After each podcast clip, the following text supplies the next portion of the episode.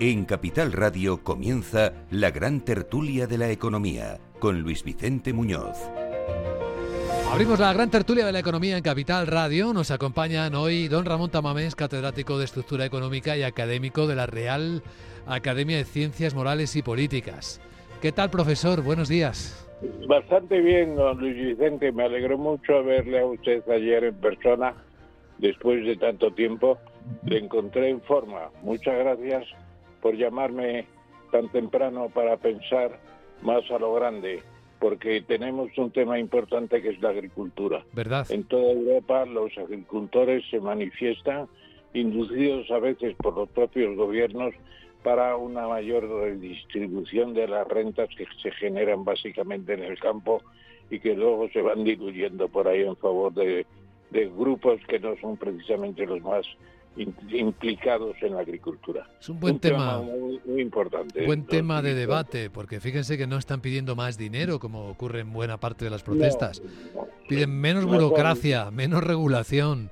Están pidiendo que les dejen trabajar y luego también libre competencia, es decir, que no tengan que competir con aquellos que no tienen regulación.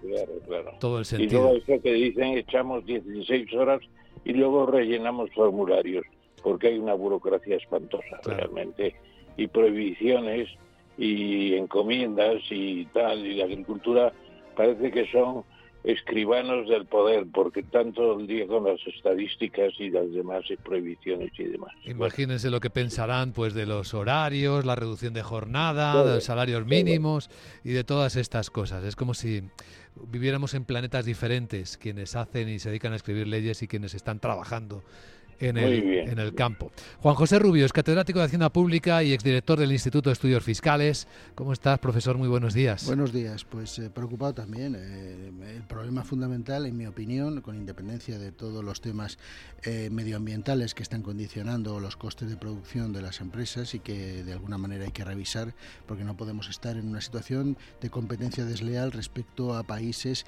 que no cumplen esas condiciones fitosanitarias, regulatorias, etcétera, que están incorporando nuestros productos dentro de lo que es el mercado único europeo y que compiten en condiciones de, mm, eh, desigualdad respecto a nuestros, eh, a nuestros eh, agricultores. Y eso hay que revisarlo de arriba abajo, porque claro, es que nos estamos cargando la agricultura europea y en ese sentido gran parte de nuestro futuro como Unión depende de una agricultura saneada en nuestro territorio. La PAC es el fundamento mm, de la Unión Europea, lo ha sido siempre. La política agraria común hay que darle una vuelta eh, de arriba abajo porque mm, condiciona lo que es el futuro eh, general de la Unión Europea. Sí, aunque el origen fue el acero y la industria, ha sido realmente la agricultura lo que ha articulado buena parte de la burocracia europea. Eh, Juan José Rubio y Ramón Tamames cuentan hoy con un tercer contertulio para analizar esto, que es Fernando Zunzunegui, abogado y profesor. ¿Cómo estás, Fernando? Buenos días. Buenos días, pues encantado y de poner sobre la mesa este tema esencial, fundamental, olvidado, eh, que ahora por fin eh, está en las calles y vamos a ver si lo vemos todos, eh, porque ver los tractores en las avenidas de las ciudades pues nos abre los ojos. Es curioso cómo se está desarrollando todo esto, porque es hoy cuando las organizaciones agrarias más grandes convocan y después de avisar a sus afiliados, pero es que ya se ha manifestado el campo sin ellas. Es que os estáis dando cuenta, ¿no? Que hay unas iniciativas de minoritarios o espontáneas que no están siguiendo a las organizaciones que encarrilan hasta ahora la supuesta representatividad. Esto es muy importante lo que acabas de decir, porque eh, eh, eh, se ve que hay una cierta organización de la sociedad civil al margen de lo que son los poderes fácticos, los poderes políticos y sindicales dentro del país. Y eso significa que de alguna manera desde la política y desde los sindicatos nos está dando eh, contestación a los problemas fundamentales que están teniendo los diferentes colectivos. Y eso hay que revisarlo también, porque mm, la canalización de este tipo de eh, peticiones es fundamental que se haga a través de los cauces institucionales, porque si no podemos encontrarnos con serios problemas desde el punto de vista de lo que es la, la sanidad eh, democrática y la sanidad eh, económica de este país. Eh, me explico. Esto está afectando, por ejemplo, a todo el sector logístico, al sector eh, también del auto, de, lo que es el transporte, etcétera. De tal manera que se empieza a haber conflicto de intereses entre determinado tipo de sectores si no se organiza todo este tipo de eh, actuaciones. Y eso es preocupante porque al fin y al cabo el último pagano va a ser el consumidor final, el ciudadano, porque va a haber desabastecimientos, porque va a haber problemas desde el punto de vista de eh, determinado tipo de productos que no se van a ofertar, desde el punto de vista de la paralización de determinadas cadenas de si esto afecta también a lo que es eh, la logística de distribución de determinado tipo de, elementos y materias primas. En definitiva, que hay que eh, introducir sensatez dentro de lo que es la organización del conflicto. Bueno, y Juanjo, yo diría que además hay que tener un poco de cuidado porque en esta ocasión el campo está demasiado impulsado y apoyado y recomendado por el poder político. Están viendo en la agricultura, si le prestan atención, va a haber muchos más votantes a favor de gobiernos actuales y demás. Y yo creo que hay un poco el efecto de, el, digamos, el, carácter eh, que puede tener esto, el, aprendiz de brujo se lanza a la sinfonía a, a, criticar y a criticar, a abrir expectativas de mejora inmediata y, no se cumple con esas expectativas y se produce el problema del aprendiz de brujo que, que puede tener serias, serias consecuencias de frustraciones y de levantamiento del campo ya fuera del, del control de los predicadores de, del gobierno mismo. ¿eh? Hay que tener mucho cuidado. Los otros aplausos que se ven ahora en la diagonal de Barcelona, vamos a ver si persisten tres meses y vemos a, a los agricultores despuntando y racionalizando mucho más su organización, porque hay un problema también de, talla en España. La agricultura, la inmensa mayoría son pequeños agricultores y no tienen las fuerzas tecnológicas que necesitan hoy y el efecto tamaño, el efecto tamaño es muy importante. Y luego vienen las quejas de, de las macrogranjas y que si no pueden ponerse 20.000 vacas juntas ni 50.000 madres de porcino y, eso también hay que tenerlo en cuenta porque es un factor que luego va contra los costes y contra los precios. Sí, porque se habla se habla mucho de los agricultores, pero es que los ganaderos tienen los mismos problemas o mayores. O sea, es agricultura y ganadería. Lo que pasa es que los ganaderos no tienen tractores para salir a las carreteras. Pues como saquen las vacas ya veremos. ¿eh? Vamos a parecer la India. Eh, sí, sí. vamos a ver, este fenómeno de, los movimientos sociales y, la democracia desde abajo, eh, a través de las redes sociales, pues es algo muy beneficioso, desde luego, porque esos, esos problemas que existen que están apagados por aquellos que tienen conflicto de intereses, porque las organizaciones agrarias de que viven y que han desarrollado de la PAC. ¿eh? Es toda esta burocracia eh, de la Unión Europea de la que forman parte. Y muy probablemente pues no quieren que las cosas porque ellos viven muy bien. Eh, pero sus asociados o, las personas a las que deberían representar se ven abandonadas y por tanto reaccionan. Y hoy día tienen los medios. los medios son las redes sociales, se organizan, ya lo hicieron en el transporte, ahora lo hacen en, estas manifestaciones, en estas tractoradas. Bueno, mm, vamos a ver qué reivindican. Eh, es, algo que muy complejo, de muchos elementos, va más allá de la política agraria común. Estamos hablando de competencia desleal, estamos hablando de, que hay que tecnificar, modernizar la agricultura, pero para eso hay que darles medios. Si uno va por las zonas rurales, se le va el móvil, eh, ya no es que no haya internet o, cable, es que directamente en, determinadas zonas, carreteras, desaparece incluso la señal del móvil. Eh, luego hay mucho que hacer, eh, está abandonada, esta, esta España vaciada, que es la España rural. Fernando, sí. Fernando, estás en el uso de la palabra, ¿verdad? Yo te diría una cosa que tú quizás seas muy joven, porque el año 68 ha llovido bastante desde entonces, pues se puede decir que Mansholt se dio cuenta el comisario de Agricultura, el holandés Manso, que era un, personaje de mucho cuidado, de inteligente y demás, dice hay que hacer la reforma de la agricultura. Y entonces le echaron abajo los comunistas porque dijeron que iba a la empresa multinacional supercapitalista, etcétera. Y le echaron abajo los cristianos-demócratas porque iba a los a los coljoses y a los sobyoses, a las grandes granjas del Estado y de de los monopolios, eh, etcétera, etcétera. Y se lo cargaron. Y seguimos con el pequeño agricultor como el modelo tal y cual. Pues no, señor, el campo necesita inyección de grandes tecnologías. Y los porcinos y los vacunos, pues a veces nos irritan con, con esas masas que se crean pero es que si se quiere productos baratos para la población agrícola, población urbana, no hay otro remedio que la tecnología. Y a veces estamos aquí pintando un paisaje idílico por las tardes, el agricultor que vuelve a cenar a su casa con su familia y tal. Uy, lo que, hay, lo que hay en todas partes cada vez más son grandes compañías. Comecon, el perdón, el Comecon, el Mercosur, ¿qué son? Grandes compañías en Brasil, en toda esa zona riquísima de, tierras y tal. Y luego tenemos, pues, eh, qué sé yo, también los cerealistas ucranianos que tienen una tierra privilegiada al Chernobyl y hacen una competencia. Y luego Marruecos, que, que los propios agricultores españoles que se instalan allí, pues compiten con los colegas españoles porque Marruecos está metiendo todo el tomate que quiere, todos los cítricos que quiere, etcétera, etcétera.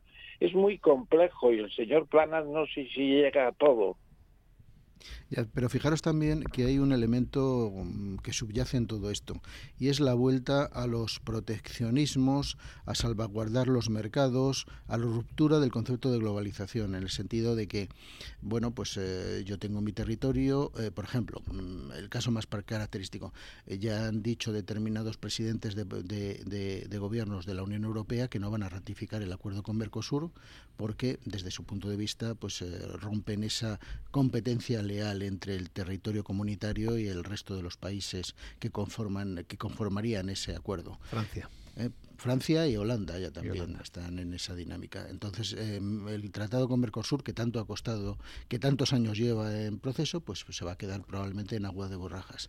Pero repito, el tema de la libertad, de la globalización, de la apertura, eh, eh, yo creo que ha pasado a la historia y que volvemos a periodos de cierta, eh, ¿cómo diría yo? confrontación. Sí, no, no confrontación, pero fragmentación. Sí, la palabra más. Eso es, establecer algún tipo de muro que separe economías de los países. Os lanzo una pregunta. ¿Consideráis que esto puede tener efecto contagio? Me explico. ¿Las protestas de agricultores y ganaderos pueden ser suscritas por otros colectivos? O sea, ¿hay alguien que además de los agricultores crea que hay demasiada burocracia, que hay demasiada intervención?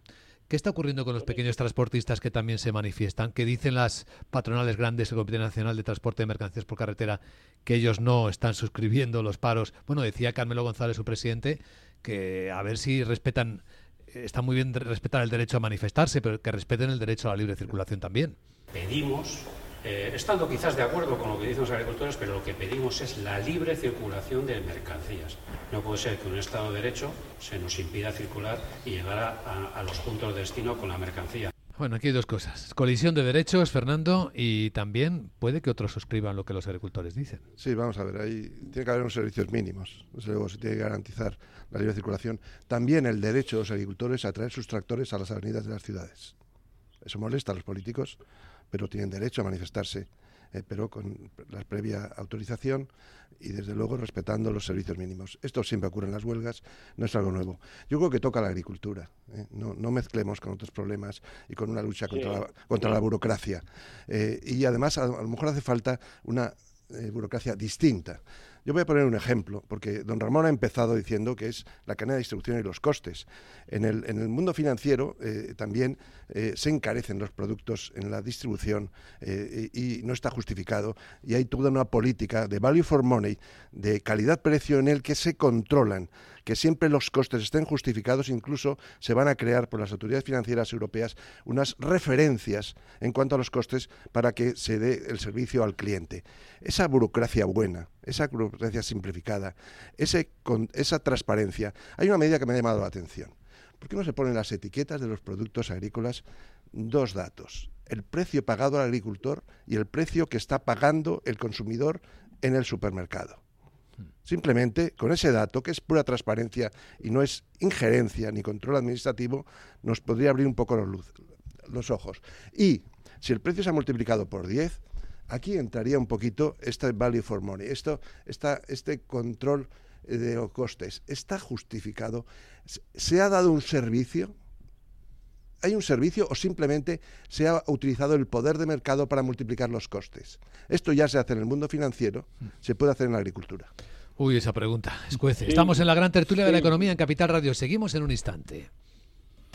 DEPAM, 150 años de consistencia en gestión de fondos de inversión y mandatos. Optimiza tu cartera con nuestras áreas de especialización en renta fija, renta variable, inmobiliario cotizado y ahora también oportunidades de impacto. Consulta depaminvestments.com y a tu asesor financiero. DEPAM, confianza, conocimiento. Capital Radio. 10 años contigo.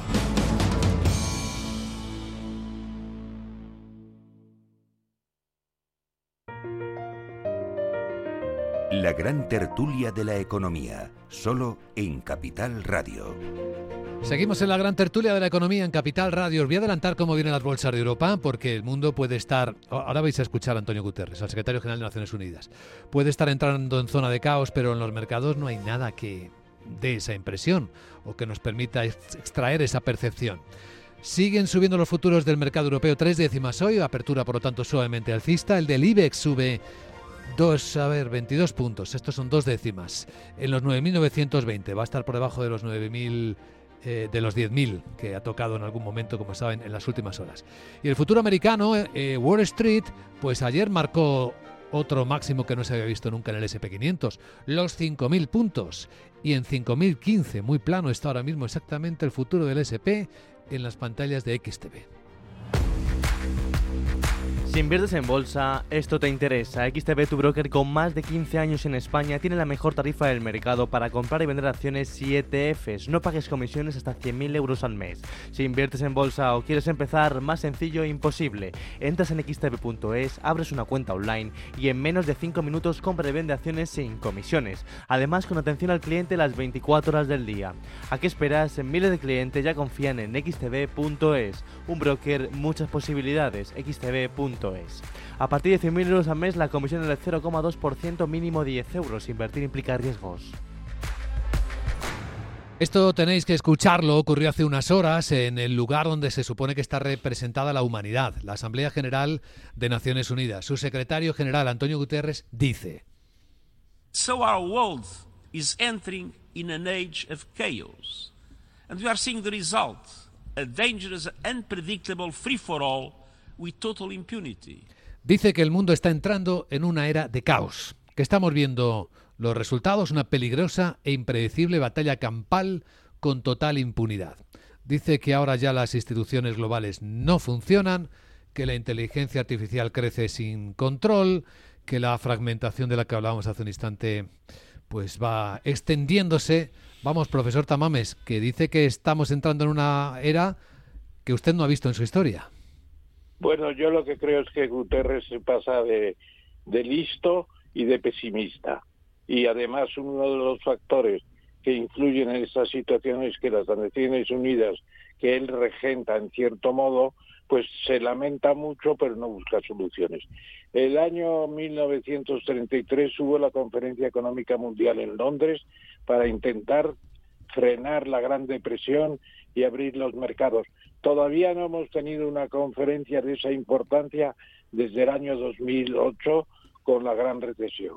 ¿Y por qué? Porque a Guterres no se le ha ocurrido, perdonen que lo diga, y no puede ser, y, y, va a ser reelegido seguramente, y no merece ser elegido porque es un presidente lamentativo y poco organizador.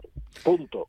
Yo estoy totalmente de acuerdo con el profesor Tamames, absolutamente. Creo que eh, eh, la crítica que estaba formulando debería autoformulársela. O sea, el problema de las instituciones globales es que no funcionan, y especialmente la Organización de Naciones Unidas y todas sus derivaciones. Entonces, a partir de ahí, lo que tiene que hacer es autocrítica y mm, plantear una, como bien decía el profesor Tamames, una reforma mm, general de lo que son las instituciones globales de cara a que se pueda reconducir una situación de caos como él eh, plantea. ¿no? Eh, si esto no lo hacen ellos mismos, que son los que eh, tienen el poder de decisión desde el punto de vista global, pues difícilmente va a haber una solución.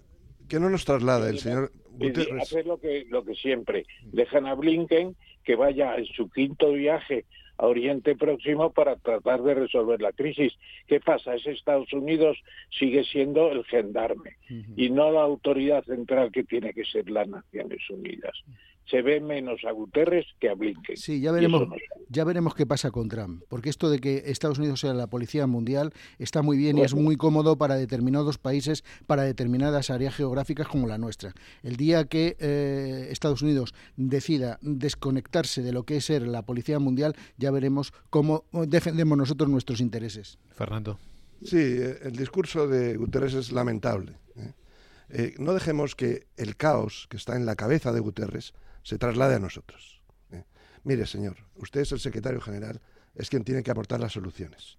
Y quien debe aportar las soluciones nos traslada, nos quiere trasladar el caos. No, no hay nada nuevo. ¿eh? Este, este, tipo de situaciones internacionales eh, es lo que ocurre en, en este mundo, que existen bloques, que existen problemas como el cambio climático, que debe abordar las Naciones Unidas. ¿Eh? Y como dice don Ramón, eh, a él le corresponde el protagonismo y no lo tiene.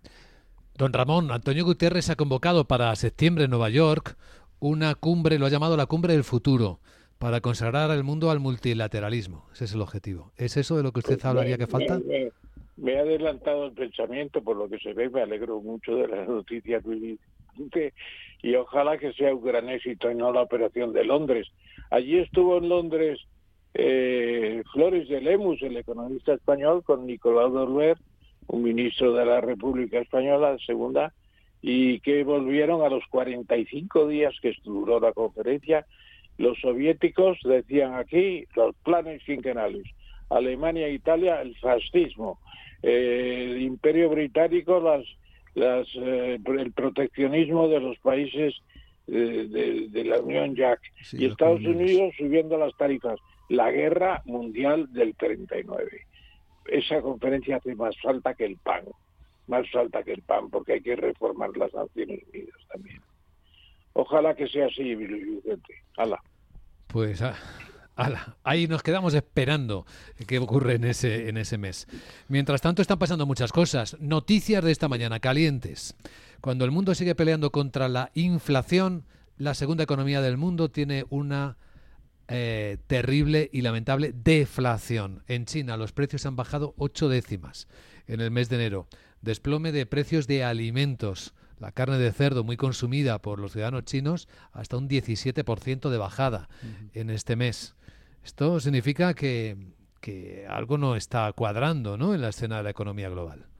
No, eh, eh, es, yo, en mi opinión, es eh, dentro de la incertidumbre que hay. O sea, nos vamos a mover en turbulencias en, en, ambos sentidos, en sentido de presión de demanda y de reducción de demanda en función de determinadas circunstancias. Entonces, hacer cualquier programación o previsión va a ser bastante complicado en este momento, ¿no? Porque los movimientos tanto de finanzas, movimientos financieros, como los movimientos de materias primas en los mercados internacionales están siendo bastante erráticos, ¿no?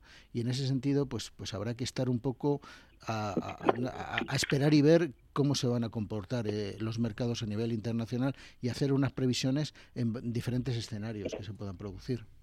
Sí, está llegando lo que es la maduración del capitalismo en China y, claro, no se podía estar creciendo cerca del 10%, por encima del 5% eh, permanentemente. Es decir, esto es una retracción de, la demanda, ha caído la, la, población, ya no, ya no crece. Pero yo creo que el problema fundamental de China es que no sabe cómo encajar el sistema capitalista, capitalista en su sistema eh, político. Y, el, Alibaba es un buen ejemplo. ¿eh? Alibaba es una gran plataforma, quiso, como mm, están haciendo las demás, entrar en finanzas, sacar a bolsa Ant, su filial financiera, le pararon y el, detuvieron o desapareció el, consejero ejecutivo de Alibaba durante unos meses y se ha creado un absoluto desconcierto en esta empresa líder de la economía China como la gran plataforma china que está en crisis. ¿Hacia dónde vamos? Eh, vamos hacia un sistema eh, competitivo occidental eh, para competir con Amazon, con Facebook, con todas las plataformas, o vamos a otro sistema. Pero si va a otro sistema, China se desconoce. Es decir, que ahora mismo China está sin rumbo y yo creo que ese es el principal problema que tiene.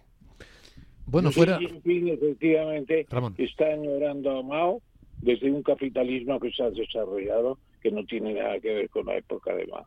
y que pretende convertirse en una especie de, de ser adorado por las multitudes como Mao. Eso es imposible. Xi Jinping tiene que cambiar o le cambiarán a él. Ya veremos. No puede seguir China, efectivamente, con una falta de orientación, porque además en estos momentos la demografía empieza a ser más que preocupante en China. También. Y yo, para acabar, vuelvo a la economía doméstica. ¿Qué va a pasar con los presupuestos generales del Estado? me ha, pues me, del veto me, ha leído el, me, ha leído el, pensamiento. ¿Qué va a pasar? ¿Qué va a pasar? Pues que bueno, a este paso no vamos a tener presupuestos de este año, en un momento en el cual las reglas fiscales se están eh, implantando con un compromiso por parte del gobierno español de una senda de déficit público que el Parlamento español no ha asumido por ahora. Entonces veremos un poco, entramos en terrenota, o sea, entramos en una si, situación en la cual... Si no hay presupuestos y se prorrogan por lo tanto, que es el mecanismo automático que Claro. tenemos para que siga funcionando el país, Sí. que no ocurra como a los americanos que cierra el gobierno si no hay presupuestos. ¿Cómo nos afecta a los ciudadanos? Pues básicamente porque vamos a mantener el statu quo, la situación actual y por lo tanto Pero habrá, ojo, habrá que- habrá- ojo, porque tampoco nosotros nos podemos convertir en el gobierno en la sombra desde Capital Radio, pero tenemos que asesorar a los ministros que no han terminado sus estudios debidamente. Uy, pues tiene mucho trabajo ¿eh? ahí no, funda- Sí. que hacer, profesor.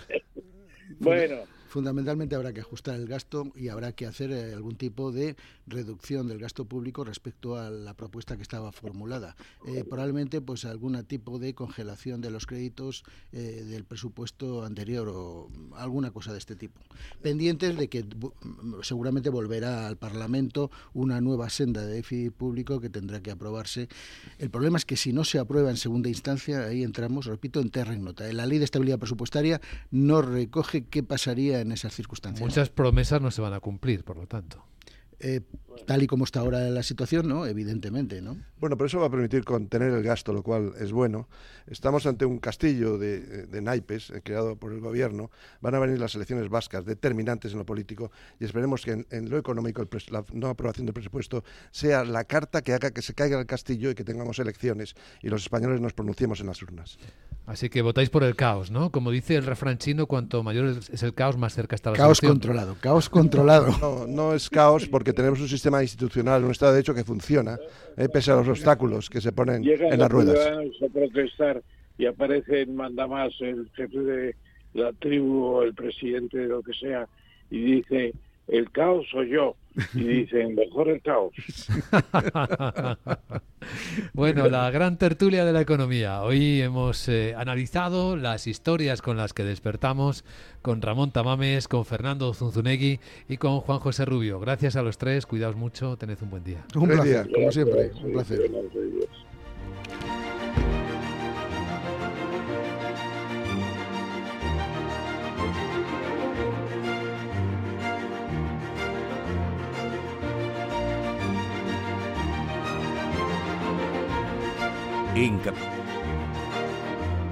La gran tertulia de la economía, solo en Capital Radio. As a new Western Union customer, you can enjoy a $0 transfer fee on your first international online money transfer. Send money to your family and friends back home the fast, easy, and reliable way. Visit westernunion.com or download our app today to get started, and your first transfer fee is on us. FX gains apply, not available for credit cards and transfers to Cuba. Services offered by Western Union Financial Services Inc. and MLS 906983 or Western Union International Services LLC and MLS 906985.